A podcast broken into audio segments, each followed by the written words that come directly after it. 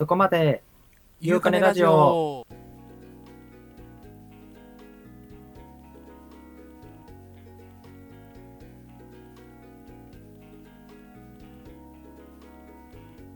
こんにちは、ゆうです。こんにちは、かねです。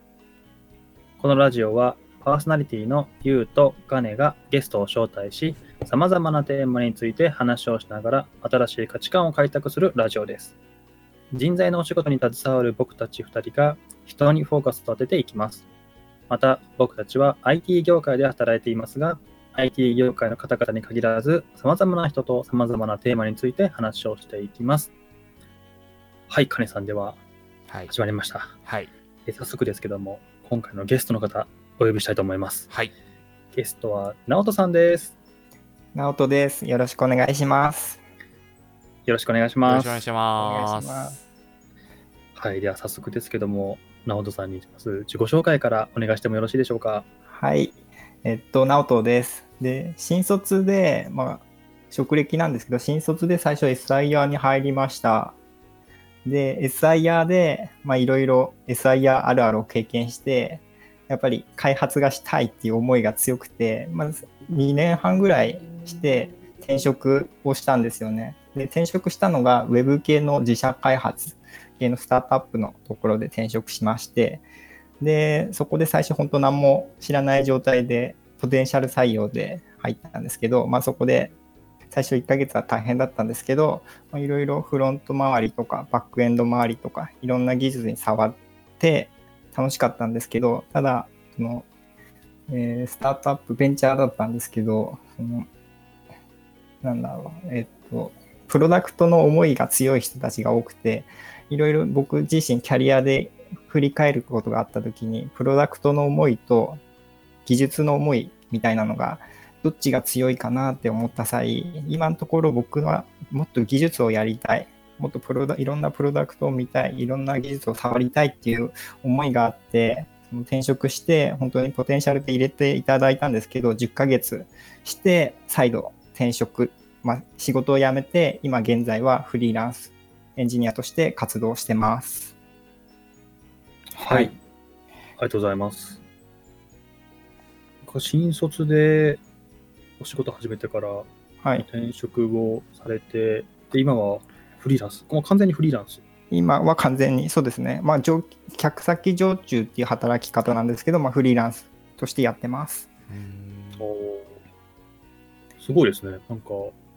だって入新卒で出てからもう数年の出来事ですよね。そうですね。今4年目ですかね。25歳ですね、年齢では。いいですね。その時期、今僕が当時どうしてたかなと思うと、もう全然下っ端でペイペイのことやってたので、あまあ、技術のことをもっと学びたいっていうところまでガツガツはできてなかったですね。ーうんうん。そういう意味で、今こういうふうに学びたいってこう、ものが、思いがあって、それに向けてこうアクションを起こせてるっていうのは、すごくいいなと思いました。あーありがとうございます。自分の中でこうやりたいものがあって、こういろいろ学びたいとか、はいあるいはこういう仕事したいっていうのがあると思うんですけど、はいちょ。っと具体的なところとか聞いても大丈夫ですか？具体的なところですか？例えば、システムですとか、こえー、と例えばこういう言語でこういったものを作りたいとか、ああ、やっぱりモダンな環境、新しい環境の技術をいっぱい触れていきたいなっていうのはあって、こうフリーランスになったかなっていうのはあります。やっぱり、そのべん、えっと自社開発だとどうしても技術はこう狭まっていっちゃうっていうのがあって、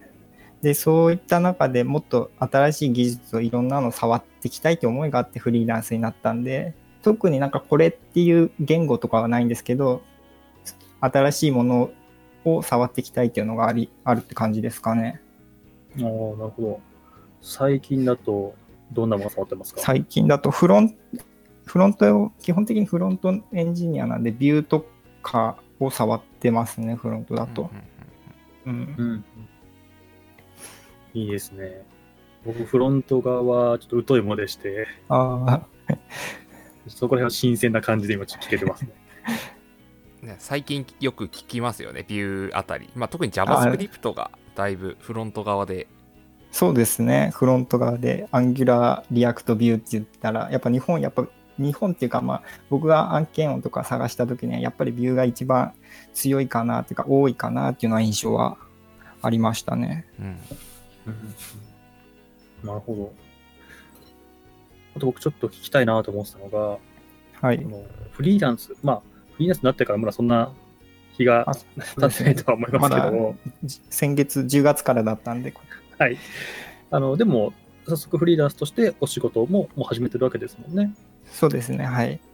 その時の、この、まあ僕はフリーランスの経験経験がないので、フリーランスにそのなった時の経緯とか、なってからこうお仕事をもらう時の経緯とかってちょっと気になるんですけども、あまあ言える範囲であ、いえ、大丈夫です。聞きたいなと思いまして。フリーランス、僕も確かに最初、もうそもそも経験なかったんで、フリーランスなんて無理でしょっていうような形で思ってたんですよね。で営業スキルとかないじゃんとか自分で思ってたんですけど、まあ、実際いろんな人の、まあ、ネットだったり、実際にツイッター経由でフリーランスの人と話すと、い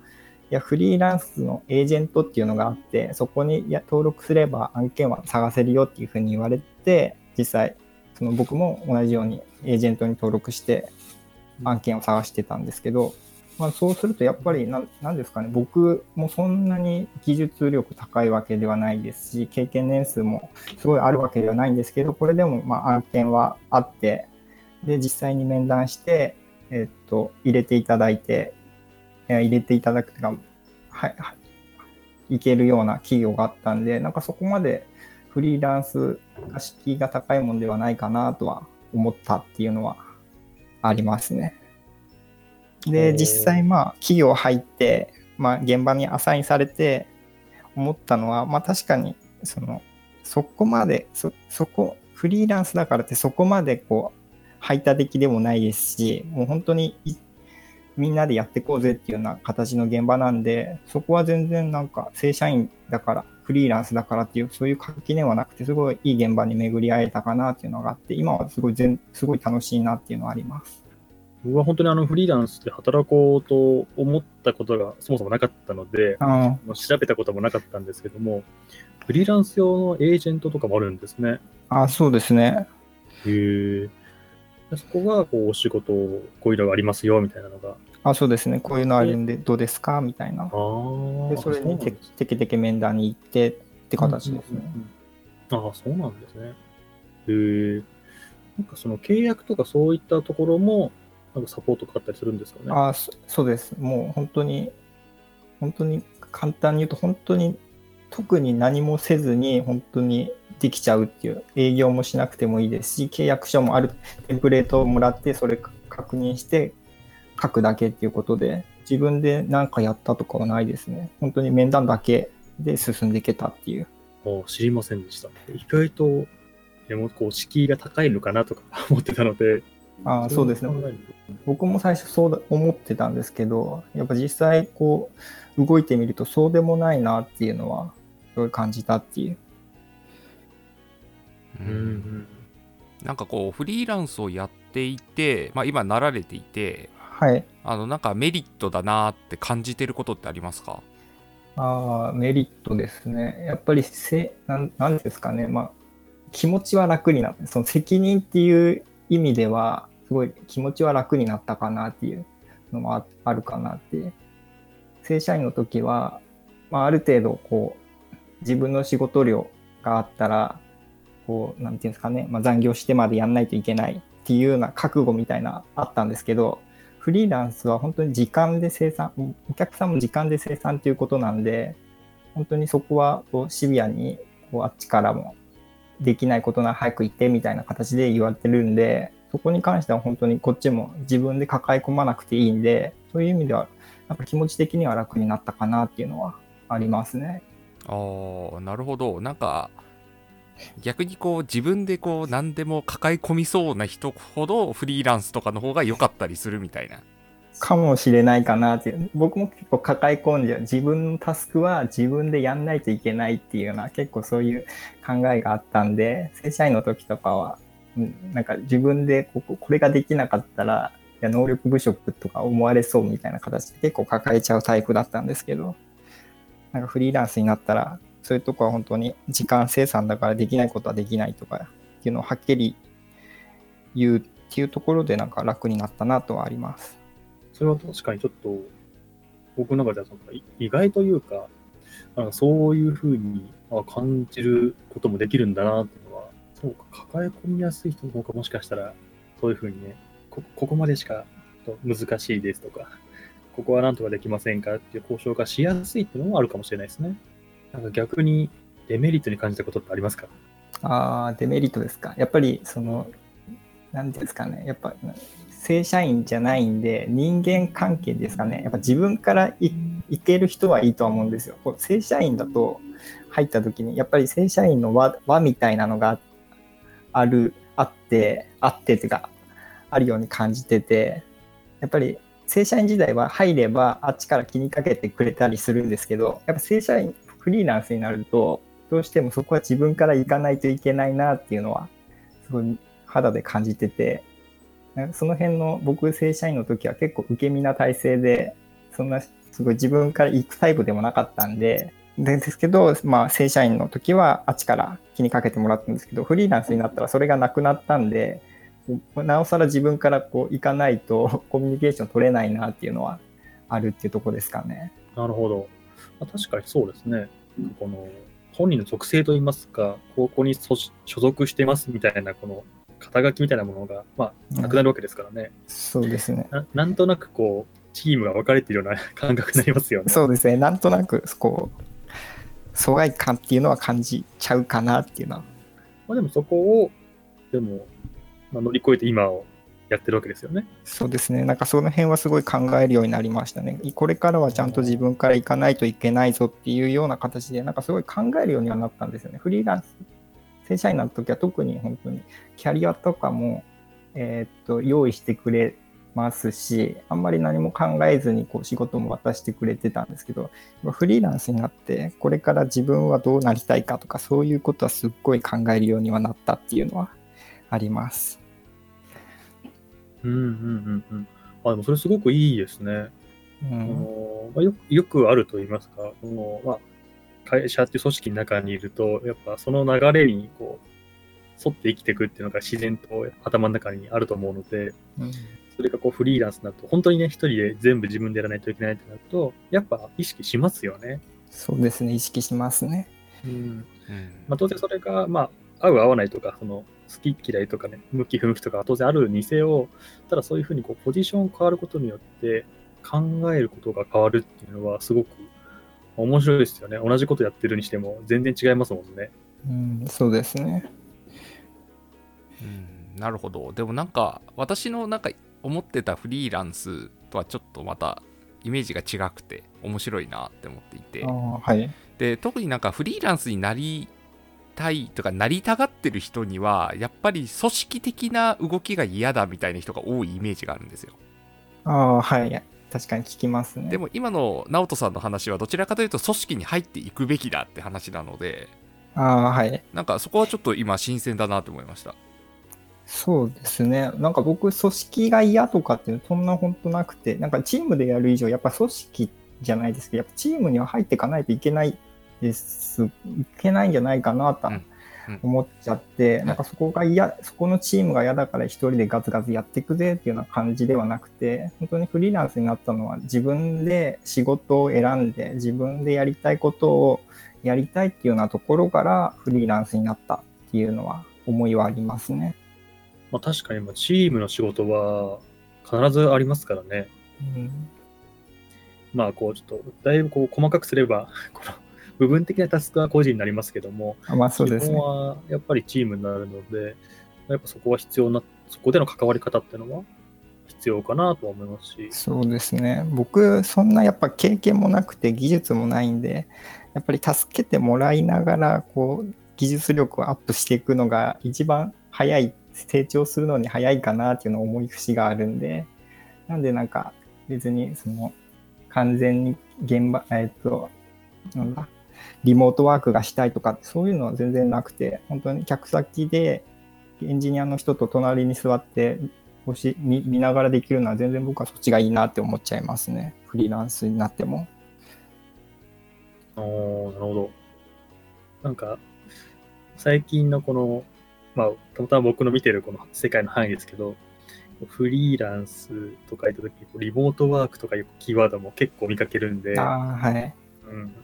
でもそれも、まあそこまで特にこだわりはないってことですよね。そうですね。僕はと今んとここだわりはないですね。なんか直人さんのはい。その働くモチベーションって何なのかなって思うんですけどちょっとそこは気になりますあー働くモチベーションは、やっぱりなんか新しいことをこう、ち新しいことを知っていくっていうところがモチベーションかなっていうところはありますね。なんでこう新しい技術だったりを使って仕事をしたいとかっていう思いがあって、なんでずっとなんか作業、作業的な感じの仕事になっちゃうと、ちょっとモチベーションダウンするっていうような形かなっていうのは今振り返ると思ってます。あそれはなんか1社目とかの経験とかですか？そうですね。そういう経験があって、もっといろんな新しいのを触っていきたいっていう思いがあるっていうのははい転職をして感じてます。なるほどなんかそれってこれからも続きそうな感じですかね？そこですよね。なんか2社目がこう自社開発でプロダクトの思いが強い人たちがいっぱいいたんですよね。この、なんだ、この現状の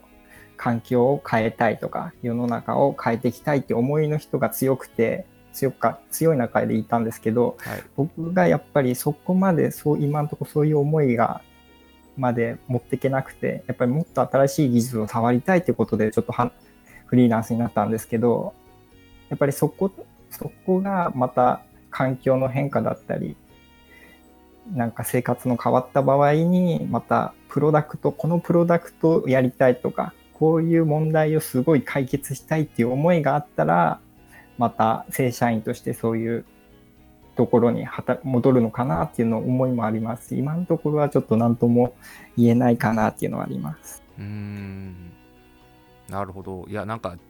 それこそ生涯新しい技術を追い続けるっていう生き方ってできるのかなってちょっとふなんでしょう。疑問というか。ああそうですよね。学習効率とかも下がってくだろうなって思うとそうですね。なんかそこまでこう将来まで全然正直見えないなっていうのがやっぱりフリーランスとか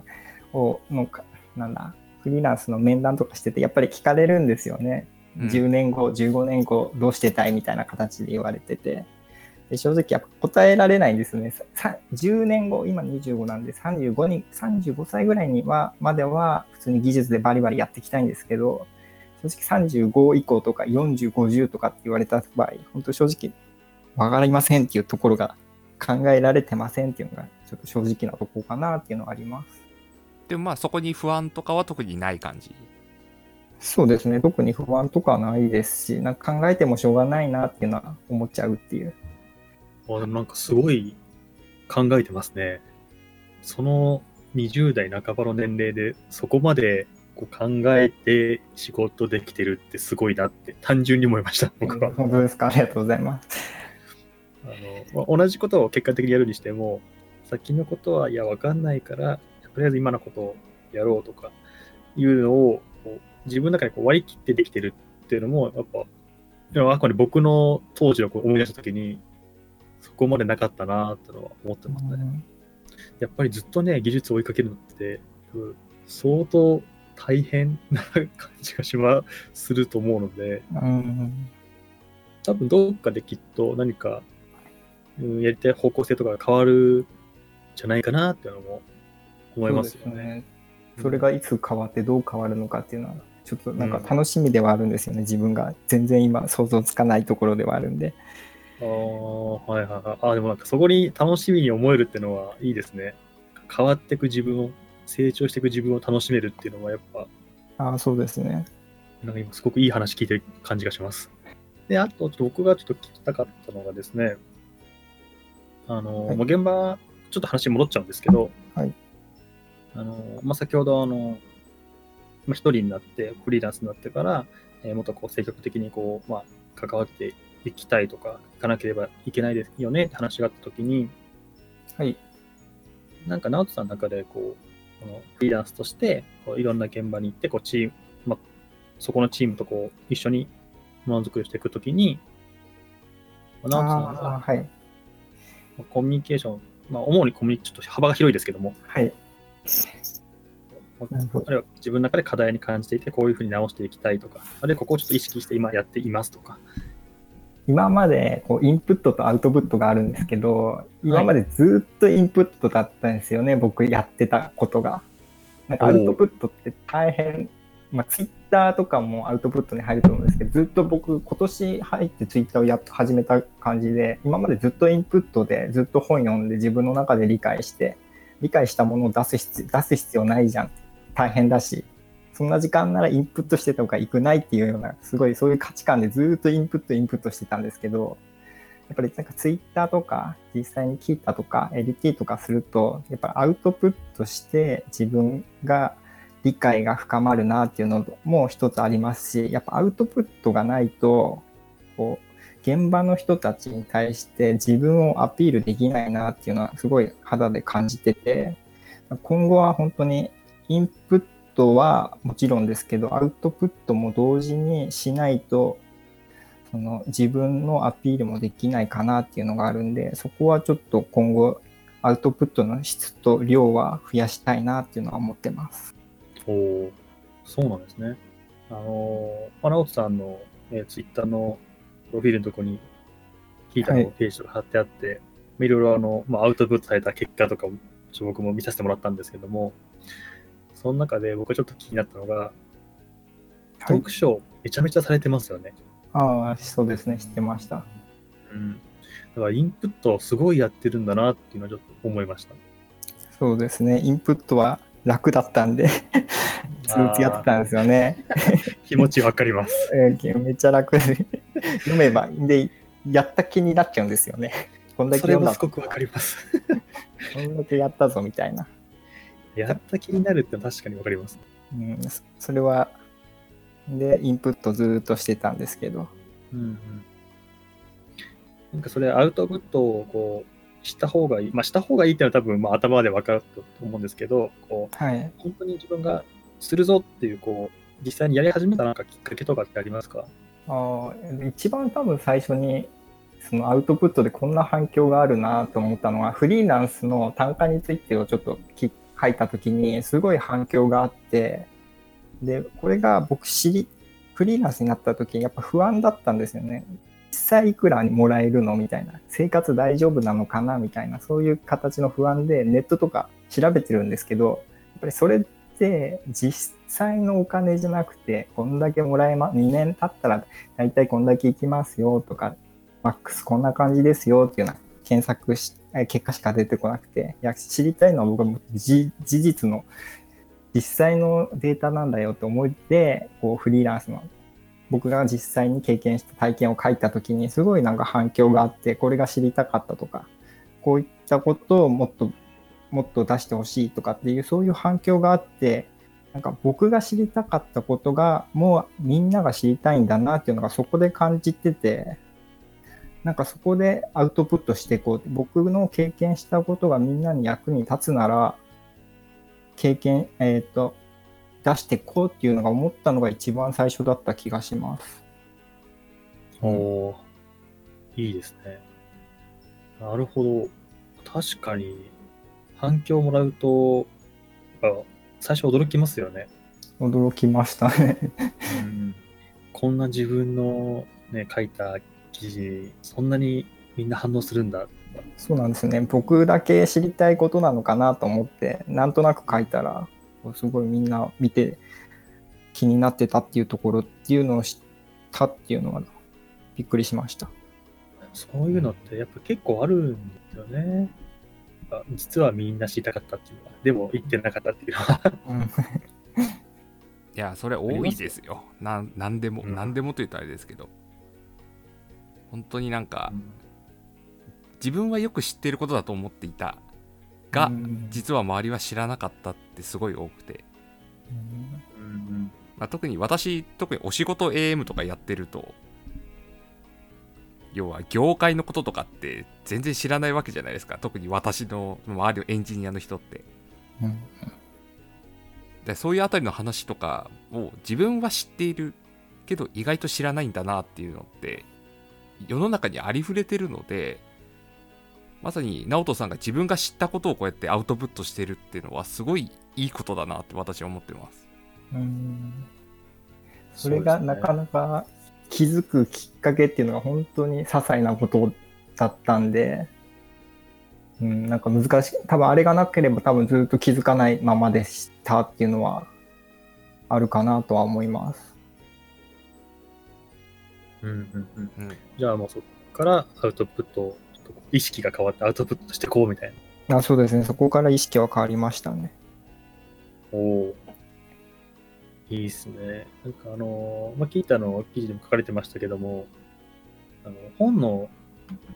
読んだ結果をこう、アウトプット、あまあーちょっとずつ伝えて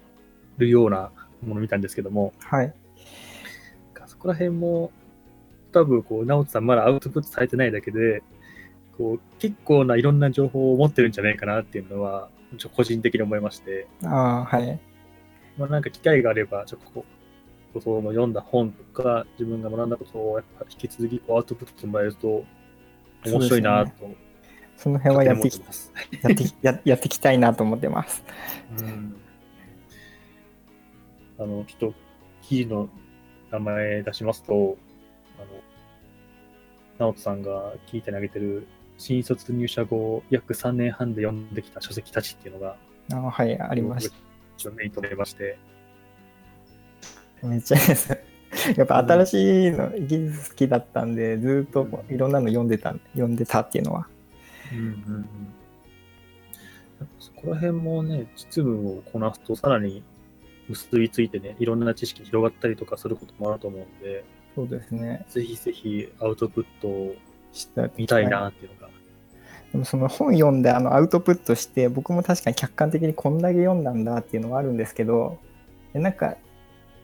なんかつく、僕がなんか作りたいものがないっていうのが正直悩みではあったっていう。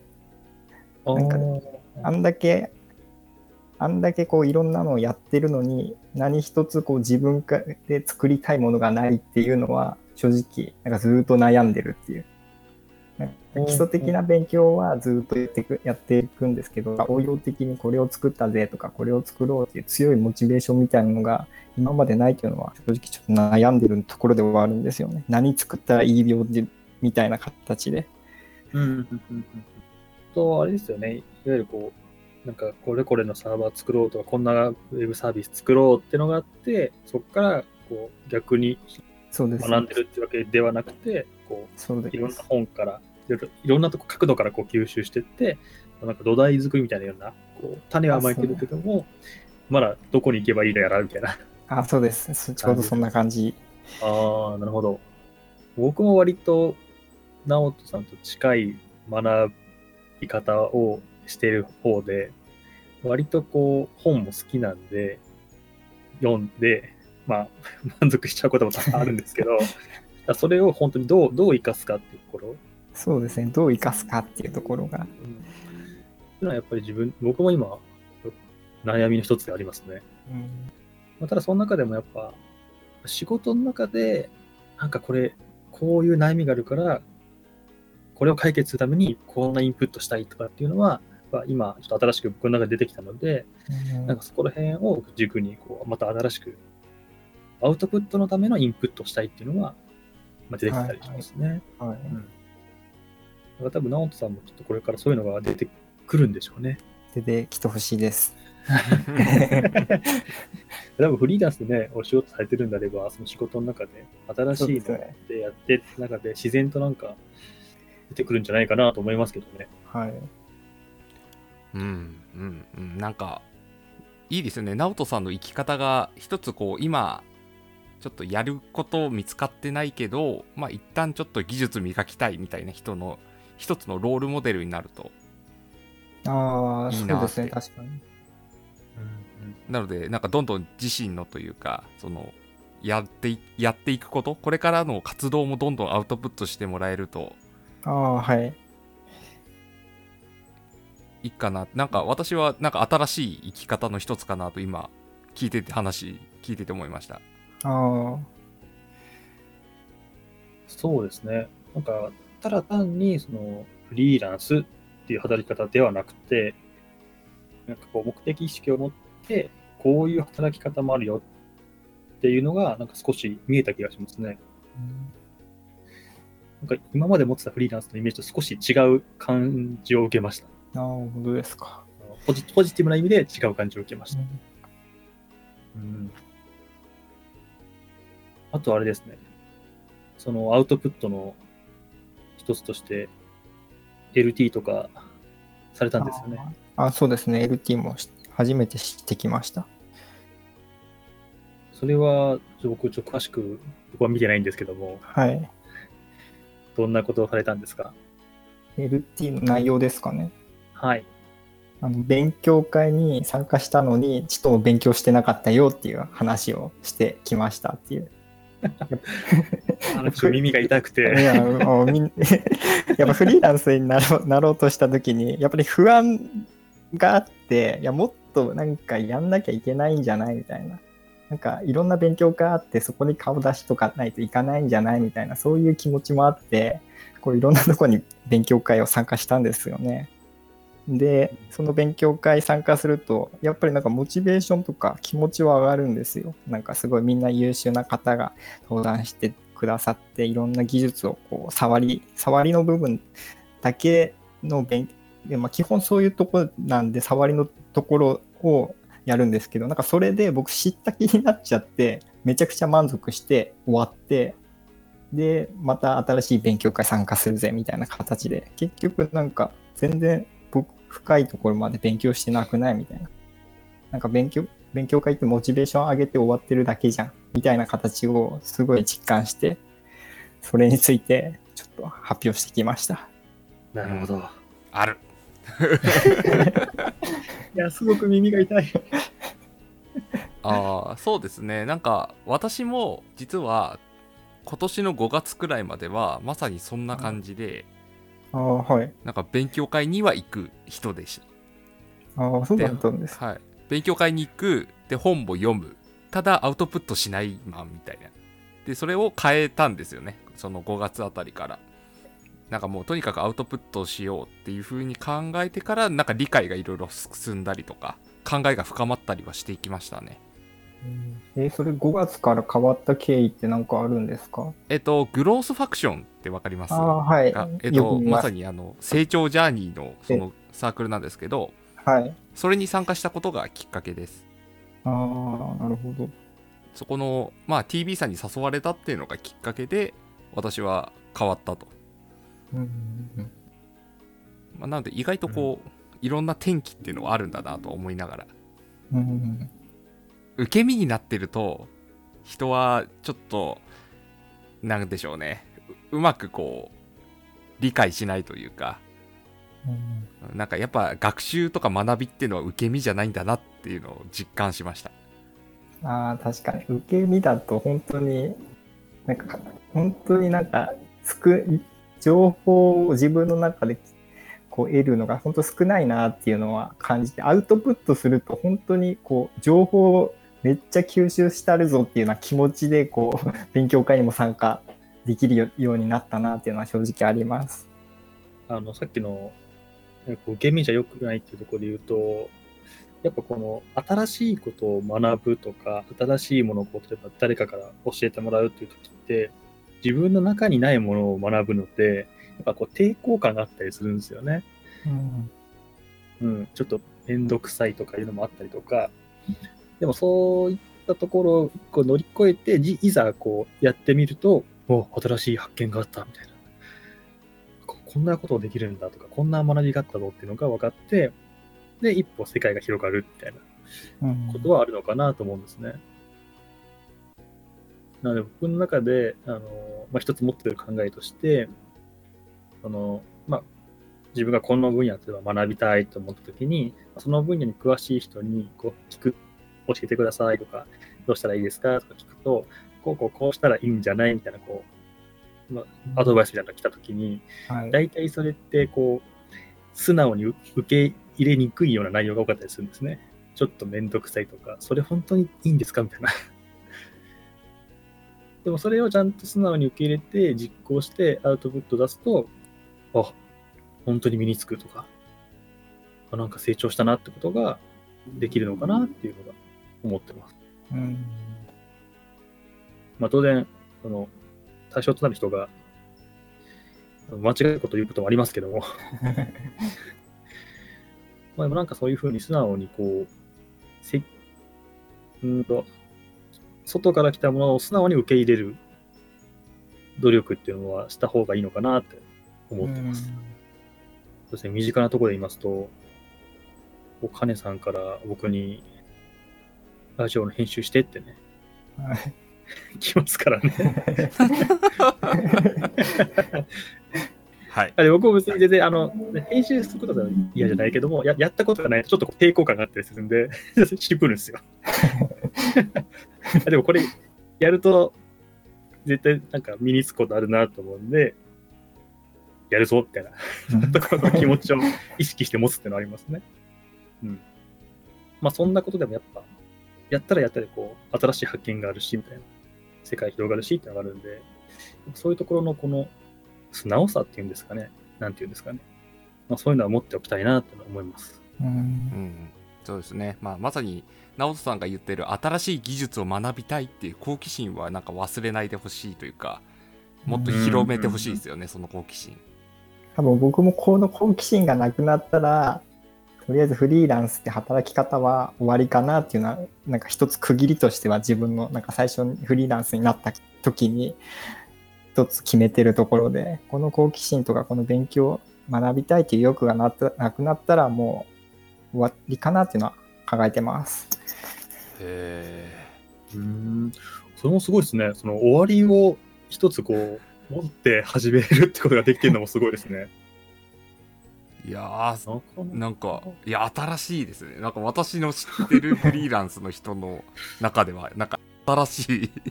考え方に私は聞こえてますいや、そうですよね。聞かないな。うん。ちょっと斬新な感じがしますね。あいやーでもなんかかっこよく聞こえますよねすごいなんかちゃんとしてるというかなんなら正社員よりもきっちりしてんじゃないかくらいの 長いものに巻かれる人じゃないよっていう。きちんとね、自分を持ってやってるので、いや、すごいですね。なんか、そういうことができるのが、羨ましいですね。僕はそこまで考えられなかったですね。当時は、その、20代半ばぐらいじゃ。あれ、学生時代とかは、どうだったんですか、学生時代は、まあ、情報系だったんですけど、本当堕落した生活してましたね。本当に何もしてなかった気がします。アルバイトもしてなかったですし、なんかサークルに入ったりしてしてたりはしなかったかなって。本当ひたすら家でゲームとかアニメとか、ひたすらやってた記憶しかないですね。えー、そうなんですね。情報系だったんで、仕事もそんな、なんかすげえ IT をやりたいとかなかったですね。むしろ、I、プログラミング嫌いだったぐらいですからね。なんか C 言語で何ができるねみたいな形で、すごいなんか面白さもわからないまんま、でも IT 系の学部だった、あまあ、学部だったんで、その流れでとりあえず就職したっていうような形で、なんかそこら辺は本当に何も考えてなかったかなっていうのはあります。意外ですね。今のさ、フリーランスの話聞いてからそこの話聞くと、あんまり好きじゃなかったですか？あんま好きじゃない。本当本当ターミナルでフィボナッチ数列が計算できて何が良くなるのとか、三 三角形の面積ができてこれが何になるのかっていうのが本当に分かんなくて、本当嫌いでした。はいはいはいはい。まあ、確かにあるあるですね、大学の 課題とかだと。これがプログラミングかと思って、すげえ地味なんだなと思いつつ、これでよどうやってウェブサイトが作られてんだろうみたいな、ぼんやりして終わったっていうところですね。なるほど。で、まあ、情報系なんで、そのままそうですね、そのまま。就活してみたいな。そうです。でもぜ、そういう方多いんじゃないですかね。多い、うん、なんか僕はそう思っちゃうんですよね。僕がそうだったんで。で、まさにそう、新卒でなおかつ技術的なウェブ系行ける行く人ってそんなにいるのかなっていうのは、僕が大学の頃って本当に SIR、IT 業界って SIR があって、その SIR の中に独立系だったり、なんかメーカー系だったり、ユーザー系だったりって、その3つがある。そのあ SIR があってそのその下に3つのグループがあるもんだと思ってて、ずっと転職をずっと、転職で仕事をずっと探してたんで、で、実際にこう入社して SIR やって、なんかいろいろ経験積んでいくうちに、えウェブ系っていうのがあるの？みたいなとこで、初めてそこでウェブ系っていうのをこと聞いたんで、学生の頃ウェブ系ってどうやっていくのかな？っていうのはすごい不思議でしょうがないっていうのはありますね。うーん。うーん。そうですね。そこはまあ今私の仕事自体が、まあ、そこら辺をまあ広げると言いますか。そのウェブ系への道っていうのをまあ学生に知ってもらいかつそこまでをちゃんと案内をするっていうのをまあ弊社ではやってるんですよ。あー、そうなんですね。はい。あのまさに直人さんのような要は大学の説明会には SIR しか来ないとかあーそうです、そうです。大手しか来ないっていう人たちの中にもでもウェブ系の楽しさとかを本当は知っていたりとかあとそっちに適性がある人がいるはずだとはい。だからそこの情報をしっかりと、まあ、見える化するじゃないですけど、まあ、学生と企業をつなぐっていうことを、まあ、弊社ではやってますねああ、そうなんですね。知りたかったですね。僕も学生の頃。はいなのでそういうかのでなんか頑張ってます。いやでも本当によく聞くんですよね。なんか SIR とかに行った人でもやっぱその学生の頃にそういうウェブとかへの道とかを知りたかったとか。あとバリバリ技術でなんか働く働き方知りたかったみたいな人っているんですよ。ただやっぱ大学って枠だとやっぱり大手メーカーっていうところにはまあ目が行きがちというか。うんなんか選択肢がそれしかないように見えてしまうっていうのはよくあるのでうんうんなんかそこら辺変えれたらなっていう気持ちは私自身は思ってはいますねうんうん。やっぱそうなんですね。今でもそうなんですね。僕のね、もう10年ぐらい前ですけど、就活するときもやっぱ同じような感じで、やっぱ情報系だとこう、SIR ばっかくくるみたいな、SIR しか知らないみたいな世界観だったので、ウェブ系とか、後で知りましたもん。そうなんです。よまあでも別に SIR が悪いとかじゃないんですよ。あまあそうですね。それは僕あそう。ですねも思ってないですけど、はい、あの某某しがないラジオとは違うのでちょっとあれなんですけど。僕まあ僕自身 SII って別にそんな、それが別になんか悪いとか全然思ってないですけども、はい。ただその、し何？選択肢がこう、5個あるうちの1個選ぶのか、こう3個あるうちの1個選ぶのかっていう、同じ1個選ぶにしても、やっぱこう幅があって分かった上で選びたいかなっていうのはありますよね。そうです。まあそういう意味ではやっぱ、まあ、カニさんのやってるお仕事みたいな、こう、もっとこう広げてくれるような世界観。を、まあ、そういうのはとてもいいなと思いますし、うん。今後もやっぱ必要になってくるんでしょうね。うん、なんかそう思ってはいます迷える子羊たちを 案内してください。いや違うんですよねなんかそもそも先ほど直人さんが言ってた通り 知らないから迷ってないみたいなああ、なるほど。はいはいはい。うんああ、確かに。そうか。知らないですもんね、そもそも。選択肢に上がらない状態うん。うん、そうですね。それが普通だと思ってたっていうのはあって。ああ、確かに。そうか。そこに選択肢を新しく追加するのって結構難しいですね、そしたら。いやそうなんですよ、まあ、なので なので直人さんみたいな人がやっぱりこうアウトプットをしてくれることって我々の、まあ、私の会社以外にもそのウェブ系の業界にとってはすごいいいことだなと思っていてうんうん。やっぱりその、うんウェブでの生き方というよりかはもっとなんか技術者としてというかエンジニアとしての生き方としての道を一個示してくれるっていうのはすごいいいことだと思うんですよ。あーそうですね。僕もやっぱり僕が経験したことをこう自分の中でこう留めるんじゃなくてやっぱ僕が経験したことをなんか同じような経験をする必要ないなってのをすごい思っててなんで僕がアウトプットしてアウトプットして僕が経験したことをこう見てこういう生き方もあるとかしてもうさっさと僕と同じ僕と同じというか、まあ、僕と同じような経験を積んで僕より優秀になってむしろ教えて一緒に切磋琢磨してほしいっていうような思いがあってこういろいろアウトプットしていきたいなっていう思いも一つはありますね。うんいやいいっすね、素晴らしい考えですねそうですね。本当にあの、さっき金さんもおっしゃいましたけど、本当に一つのこうロールモデルとして、あなんか、なりそうだなっていう感じがすごくしますね。はい。でなんか最近こういう話するとすぐラジオ一緒にやりましょうって言いたくなっちゃう私ポッドキャストがめっちゃどんどん増えあれみたいな最初お仕事 AM とかになるとなんか金さんが出てるやつめっちゃ増えてると思って。そうっすよね。はい。なんか今今5つ目のやつを編集しているとこですああ、そうなんすですか。また増えるんですね。えー僕がやろうって言ったらやってくれます？えいつでも。え？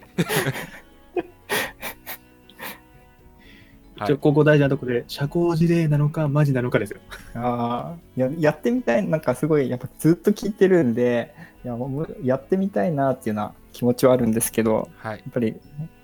そのどうやっていいのかとかなんかそういうのは若干不安であって。はい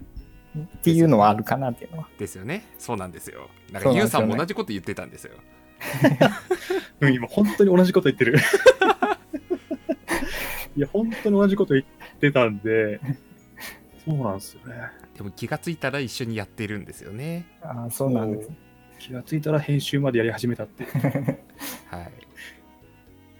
あもうなんかもしなんかやりたいっていう話だったら全然お話聞きますし。あ本当ですか、ぜひぜひ。はい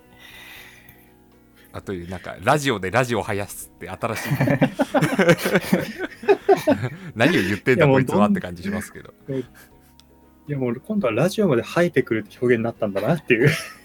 そうですね今私ツイッターの方ではポッドキャスト生やすお兄さんって書いてますからあそうそう、気づいたら変わってて、あれ？って言って。い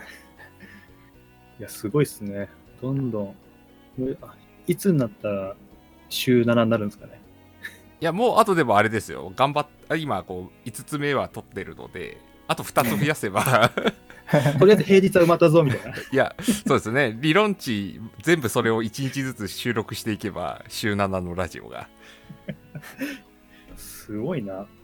いや聞く側が辛いのではっていう結果はもう辛いですけどね。そんだけ数があるとそう。でも、やる方もそこそこパワー使えますかいやさすがにしんどくなってきますよね、ら。まあ、そんだけやったら、さすがにってのはあるとはい思います。だから編集を投げ始めるんですよねまあ、でもそれはそうですよね。負荷分散していかないと。そうですそうですうんなのでゆうさんはこれからもよろしくお願いしますちょっと編集頑張りますんで、よろしくお願いします。はいはい。っていうなんじゃかあちょっと、謎 謎の終わり謎の方向にちょっと流れちゃいましたけども。だいぶちょっとお時間もいい感じなんですけど、はい。直人さん、なんか他にお話ししたいこととかありますか、いやー大丈夫です。話したいことは話した気がします。なんか逆に聞きたいこととかありますか？僕らに対して。ああそうですね。やっぱりなんなんですかね。やっぱモチベーションのところがモチベーションが落ちた時どうしてるのかなっていうのがやっぱ気になりますねやっぱ結構僕もモチベーションってやっぱ波があるもんあるのは分かっててやっぱ落ちた時ってすごいなんかもう全てやる気失せちゃうっていう形でそれをどんな感じでコントロールしてるのかなっていうのはちょっと聞いてみたいところではありました。おうモチベーションが落ちたとき、まあ、どうしているか、どうやって戻しているかみたいな。そうですね僕はもう本当モチベーション落ちたなんかまあやる気出ないなってなった時は本当自分にこう問いかけてモチベーションなんか幻想だぞみたいな。もう結局やるかやらないかなんだぞみたいな。だからやれっていうような形で狛江してこうやってるっていうのはあるんですけどなんか、あの、なんかやってることあるのかなっていうのは。ゆうさんなんかあります？えっ、と、じゃあ、僕で言うと、まあ、僕も当然モチベーションにはこう、ムラがありまして、例えば、この、ラジオの編集するぞってやつも、やっぱこう、やろうやろう、あ今やりたいなって思う時とか、こういうふうにやろうと思ってるこう気持ち高ぶってる時もあれば、ちょっと今やりたくないなと思う時もあったりとか。でその時に僕としては、と僕は、なんか自分のためにあんまり頑張れなくて、自分に甘いんですよ。うん ついついこう後回しにしちゃったりするんですよ。めんどくさいからとか。なので、えっ、と、誰かとか何かを巻き込んで、こうここでやるっても決めておくと、で、例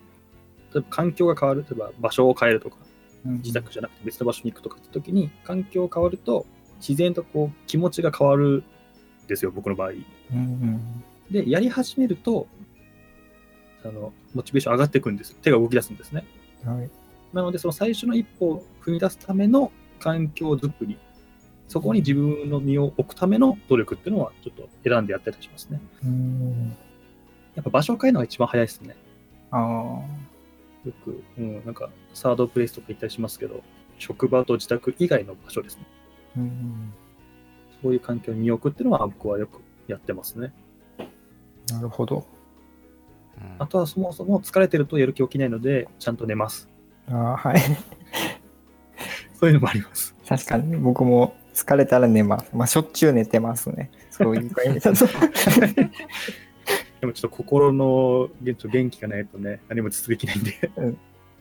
とりあえず寝れば治るでしょっていう形で思ってる節は僕もあるんで。それはありますね。結構バカにできないかなと僕はなんですね。うんうん。カネさんどうですか？私はそうですね。一つモチベーションを、うんまあ、保つというかなんかモチベーションが上がるための源泉としてはちょっとひ大きめの野望を持つというかうん。野望というかなんかこ私はなんか人生をかけてこんなこと叶えていきたいなみたいなことをちょっと考えるっていうのが一つあってえっ、と私はなんかそのまあその採用というかその就活とか転職活動とかっていうまあそういう人材業界関連のところをなんかもうちょっとよくできたらいいなっていうまあちょっと漠然とはしてるんですけど、まあ、野望がありましてだからそのためになることをやることに関してはなんかもうモチベーションが湧いてきます。だから例えばキャリアの相談乗ってほしいんですよとかって言われたらもう抜群にモチベーション上がりますよねほうほうほう。なるほど。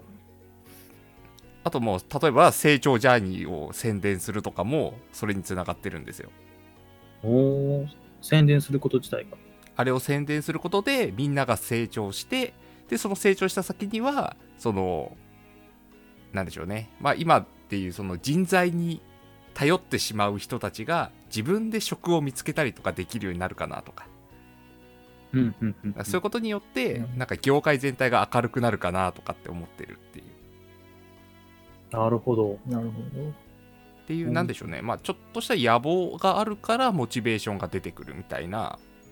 スタンスなるほど。これまた違う、僕とはまた違う感じのね。そうですね。うん。なのでなんかそんな感じ。まああとまあでも先ほど言ってたユウさんの中で言うその自分に甘いじゃないですけど私もやっぱ人の人が関わることはやれる感はあります。ああ、うん。そういう意味だと僕結構人と巻きこ巻き込んでやるっていうのがなかなか苦手で、えーなんでかなと思うとやっぱ自分のモチベーションがこう下がった時にこう100%でこうコミットできないとやっぱ相手にも迷惑がかかっちゃうっていうところを考えちゃうとなんか尻尻込みしちゃうっていうところはなんかあるんですよね。最初はや一緒にやろうと言ってたのになんかだんだんだんだん熱が冷めて終わってしまうんじゃないかなみたいないやっていう思いがあるっていうのもなんかあります。